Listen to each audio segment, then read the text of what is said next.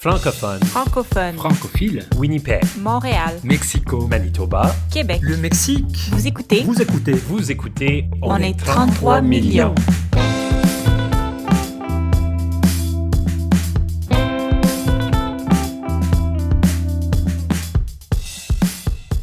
Je m'appelle Alexandra Diaz, je suis née au Chili, je vis au Québec, je suis animatrice, maman, auteure et surtout, je suis une amoureuse de la langue française. Aujourd'hui, on parle d'économie.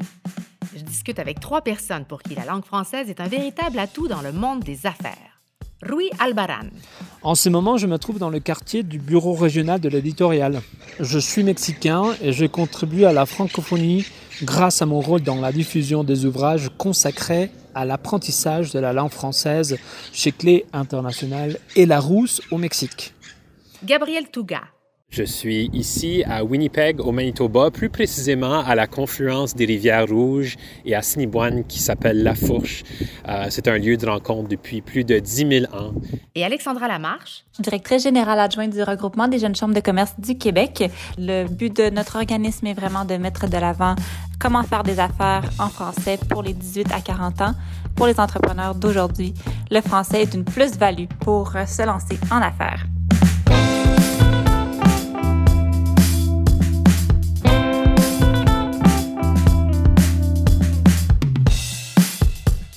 On est 33 millions. Quand même.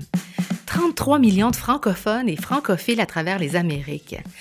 Au travers de cette série, je vais vous présenter des invités passionnants et passionnés qui ont tous une chose en commun, l'amour profond du français. On s'en va en Acadie, on passe par San Francisco, on fait une halte à Mexico, on s'en va se réchauffer à Brasilia, on revient à Winnipeg et puis on fait un arrêt à Port-au-Prince. C'est un voyage fascinant qui se prépare à travers des vies, des générations, des climats, des cultures variées, toutes en français. Vous écoutez On est 33 millions, un balado présenté par le Centre de la francophonie des Amériques.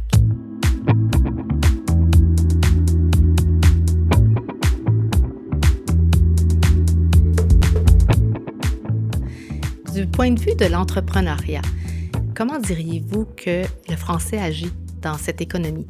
Gabriel Touga. Pour moi, le, français, ça a toujours eu une place dans ma vie. J'ai grandi en français et en anglais à la maison. Euh, je suis né d'une famille exogame. J'ai fait toute mon école en français et aujourd'hui, j'ai le grand privilège de dire que j'œuvre dans le milieu privé en français, ce qui est une assez... euh, ce qui est une rareté au Manitoba. Donc, euh, j'en suis très reconnaissant. Et puis, ça a été un avantage très grand dans ma carrière professionnelle et dans ma vie personnelle de pouvoir parler les deux langues officielles. Beaucoup de gens, que ce soit des anglophones ou même certains francophones, des parents qui envoient leurs enfants à l'école d'immersion ou à l'école francophone, perçoivent le français d'abord et avant tout comme un facteur ou un levier pour des opportunités de travail ce qui est peut-être la chose la moins motivante pour un jeune à entendre, euh, lié à son apprentissage du français. Ça n'a pas été forcément le premier argument pour parler une langue. Il faut en être passionné, il faut être amoureux de ça, il faut avoir une connexion personnelle ou affective avec cette langue d'abord pour vouloir la parler et la vouloir utiliser dans notre vie de tous les jours. Mais après ça, c'est absolument certain que la langue française, dans ma vie et dans la vie de beaucoup de gens euh, issus des francophonies minoritaires euh, étendues un peu partout au Canada, mais spécifiquement dans l'Ouest, a joué un grand rôle parce qu'on assiste maintenant à une effervescence de l'industrie de la production francophone canadienne spécifiquement hors Québec. Et il y a encore une pénurie de professionnels dans le milieu qui peuvent combler ces postes-là. Et je dirais que euh, j'ai vraiment eu l'immense privilège et la fortune d'avoir été au bon endroit, au bon moment, à la bonne époque, si on pourrait dire, parce que euh, je surfe cette vague-là un peu présentement de euh, cette montée, cette éclosion de la production euh, francophone qui prend son essor dans les marchés québécois et qui prend son essor dans les marchés internationaux. Et c'est d'abord et avant tout cette rareté-là qui a fait en sorte que j'ai pu commencer ma carrière à un aussi jeune âge et que je peux être à l'étape où j'en suis maintenant dans ma carrière, encore à un relativement jeune âge. Et ça, c'est, je veux dire, j'ai travaillé fort aussi, mais ça, ça a été beaucoup grâce au contexte et beaucoup grâce à euh, mon aise à m'exprimer en français.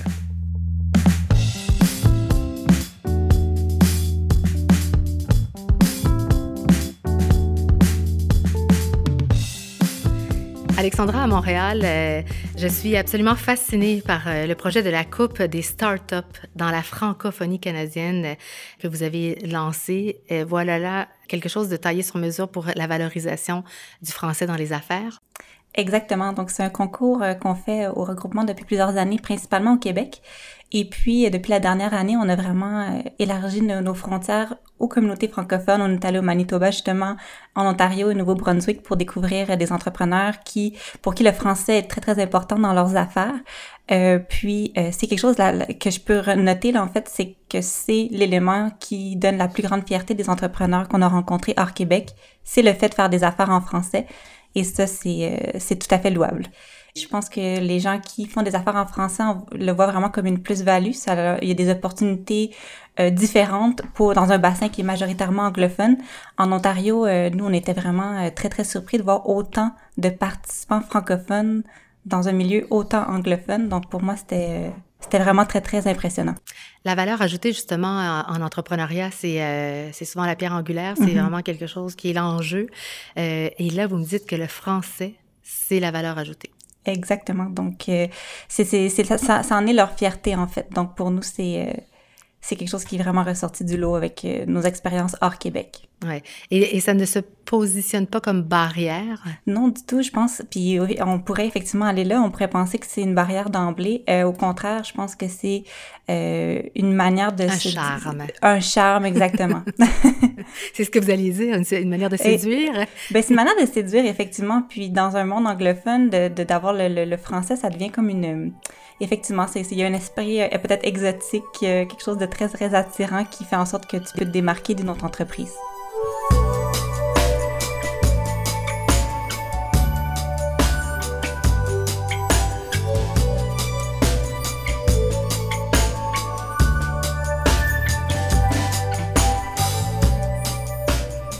Alors imaginez si on se transporte à Mexico et qu'on peut maîtriser l'espagnol et le français et faire cohabiter ces deux langues-là qui nous donnent envie de danser. Rui Albaran, pouvez-vous nous expliquer comment, euh, dans votre cas aussi, euh, c'est un plus? Pour nous, la francophonie euh, est intéressante depuis le point de vue que au Mexique et en Amérique centrale, il y a une certaine tendance ou une certaine amour envers la langue française je suis un, francophone non natif. Et, moi, chez moi, bah, dans mon travail actuel, moi, j'utilise la langue pour communiquer euh, quasiment le 60% du temps de, chaque jour. Donc, euh, Déjà, on ne va pas commencer par dire que les gens sont attirés par la langue française à, cause des opportunités de travail. Moi, je pense, et en général, on, le, voit, on le perçoit comme ça, euh, les gens sont attirés par la langue française parce qu'il y a la culture derrière. Donc, la langue véhicule des valeurs, la langue véhicule des perceptions, des manières de percevoir le monde. Et moi, je pense euh, très fortement, j'y crois très fortement, à ce que la langue française va ouvrir des fenêtres justement grâce à ces valeurs, à cette nouvelle perception ou à cette perception différente, va ouvrir des fenêtres pour faire des affaires, pour euh, entamer des relations commerciales entre les gens. Dans le territoire dans lequel je travaille, on voit que, disons, l'initiative privée de plus en plus euh, se retourne vers la francophonie. On voit comment s'installent des maisons, des pâtisseries partout euh, euh, à Querétaro, dans, dans, une ville pas loin de Mexico. On voit comment les entreprises aéronautiques, automobiles, etc., s'installent dans de différentes provinces du Mexique parce qu'ils voient que ce rapport culturel véhiculé par la francophonie permet aussi aux gens d'apprendre et, de commencer à travailler et d'avoir bah, une nouvelle vision euh, en termes de, de business, d'affaires.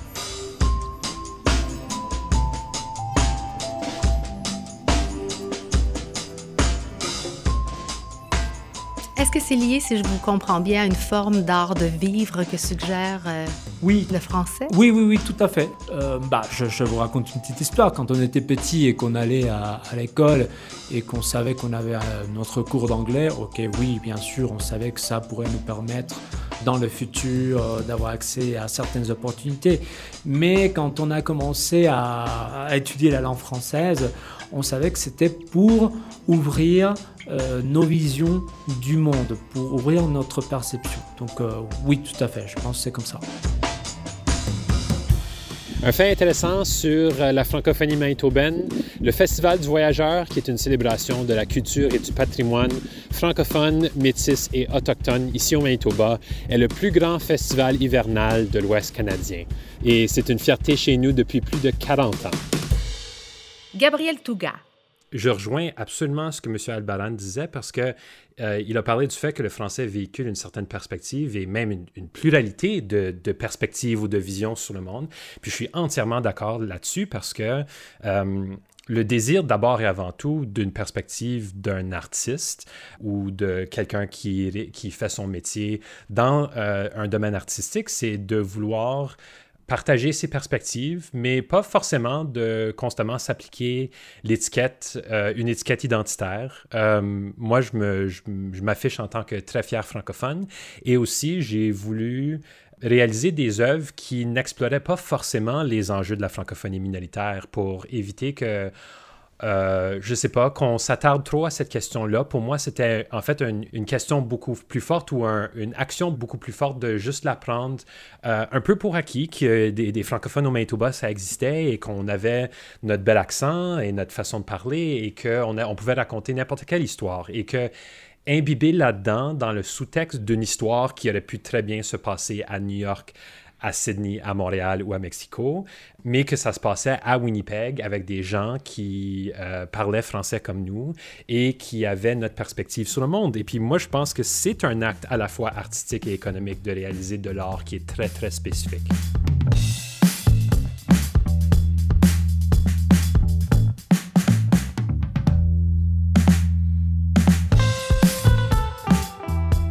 Me demande quel a été le moment où vous avez pris conscience euh, de façon concrète. Est-ce qu'il y a eu un moment où vous vous êtes engagé dans ce que vous faites en vous disant que euh, l'apprentissage, l'usage, la maîtrise du français devaient être euh, défendus? Quand je suis ressortie des, frontières du Québec, par exemple, ce qu'on remarque, c'est que euh, justement parce qu'ils sont en minorité, il y a vraiment une attention plus importante qui est accordée aux Français. Euh, j'entends mes deux comparses parler depuis tantôt. Euh, le cœur revient toujours, l'émotion, le, fait que c'est quelque chose qui, mm-hmm.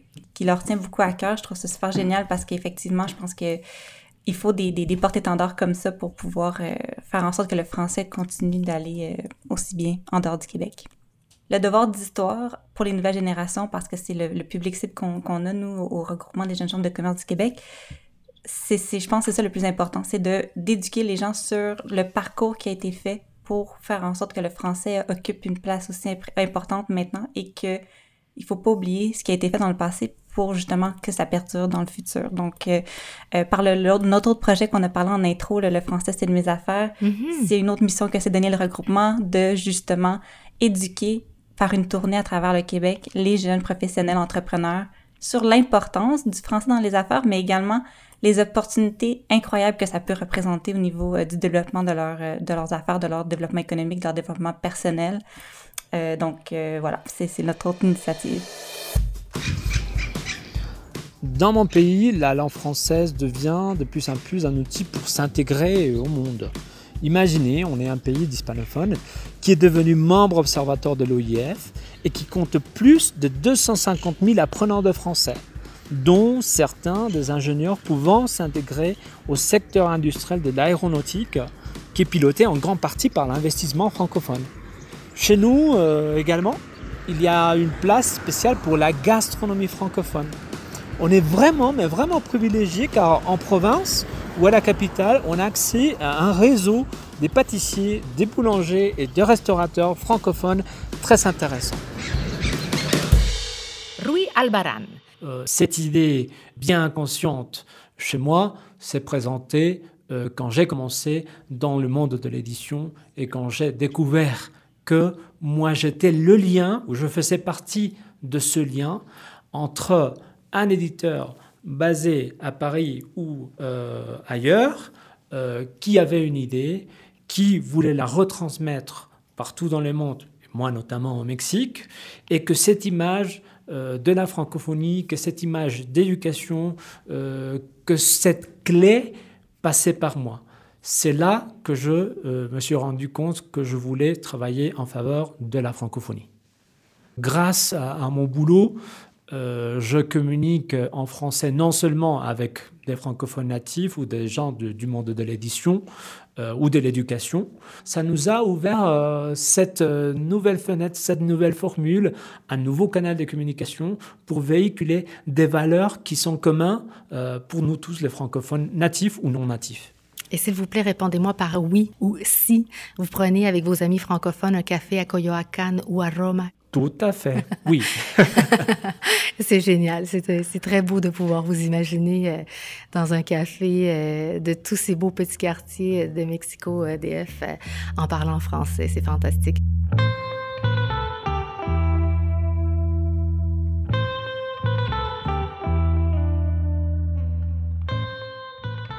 Gabriel, j'ai l'impression que c'est un non-sens de vous poser la question de cette prise de conscience puisque vous êtes euh, né dedans, vous êtes lucide par rapport à l'opportunité d'affaires, mais je vous la pose quand même. Oui, c'est presque une question existentielle de la poser à un franco-manitobain. De par mon travail, de par mon art et de par d'autres passions également, j'ai eu l'occasion de d'abord voyager un peu partout dans l'Ouest canadien où j'ai découvert d'autres francophones qui vivaient presque exactement les mêmes réalités que moi, euh, dont je soupçonnais l'existence, mais dont j'étais à peine conscient. Et c'est à ce moment-là où j'ai vu que les frontières provinciales canadiennes, surtout dans l'Ouest, sont très artificielles et très institutionnalisées, euh, mais que les réalités se ressemblent énormément. Et là, c'est là où on se sent déjà moins seul. Et c'est là où je rejoins euh, mes deux chers collègues dans ce panel en, disant que ça m'a permis de immédiatement créer ce lien affectif-là, d'avoir déjà un point en commun avec des gens dont je partage euh, presque aucun autre élément de la réalité et de bâtir ce, lien affectif-là. Je pense qu'on a tous un peu vécu l'expérience de rencontrer un ou une francophone dans un lieu insoupçonné en voyage et puis d'immédiatement se ressentir plus près de cette personne-là, juste à cause de la langue qu'on parlait. Euh, puis je pense que si j'allais rattacher ça à la thématique de l'économie puis la francophonie plus largement, ça a ses bénéfices euh, de long en large. Puis on en parle depuis le début de la conversation, euh, de bâtir ces liens-là avec des gens, je pense qu'il n'y a rien de plus enrichissant au niveau de l'expérience humaine, puis au niveau des occasions, puis de l'épanouissement que ça peut occasionner pour nous, puis les gens autour de nous. Parce que moi, j'ai connu aucune séquelle, aucune oppression liée au fait que j'étais francophone, contrairement à mes ancêtres.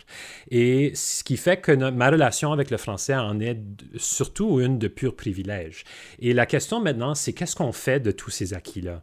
Euh, depuis les années 80, euh, depuis qu'on a des écoles de langue française, depuis qu'on a la Charte des droits et libertés qui garantit les services en français, Maintenant qu'on a toutes ces choses-là et qu'on a baigné, qu'on a grandi dedans, qu'est-ce qu'on en fait à l'avenir? Et ça, c'est une question euh, très fortement individuelle qui est puisée dans la collectivité. Euh, puis c'est une question à laquelle on n'a pas tous encore la réponse. Et puis je pense qu'une partie de cette réponse-là passe par bâtir des liens avec euh, d'autres contrées nationaux et internationaux qui, qui sont d'expression française aussi. Puis ça, ça m'inspire beaucoup pour l'avenir c'est, je pense, ce qui va assurer la pérennité de la langue. Absolument, sans aucun doute.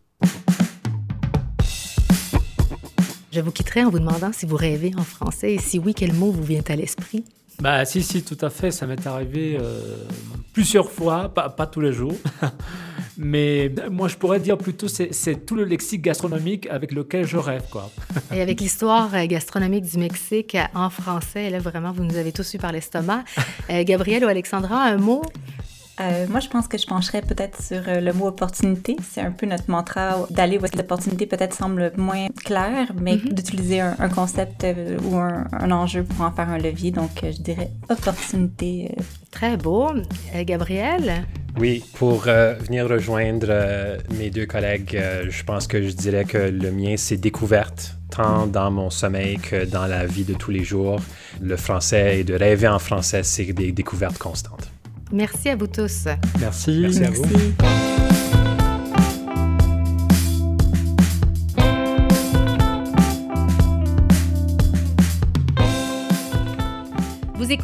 on est 33 millions, une production du Centre de la francophonie des Amériques. Au micro, votre animatrice, Alexandra Diaz. Une création de Coyote Audio en collaboration avec Transistor Media. À la réalisation, Maude Pétel-Légaré. À la production déléguée, Stéphanie Lorrain. Je vous invite à écouter d'autres épisodes sur francophoniedésamériques.com ou sur votre application balado préférée.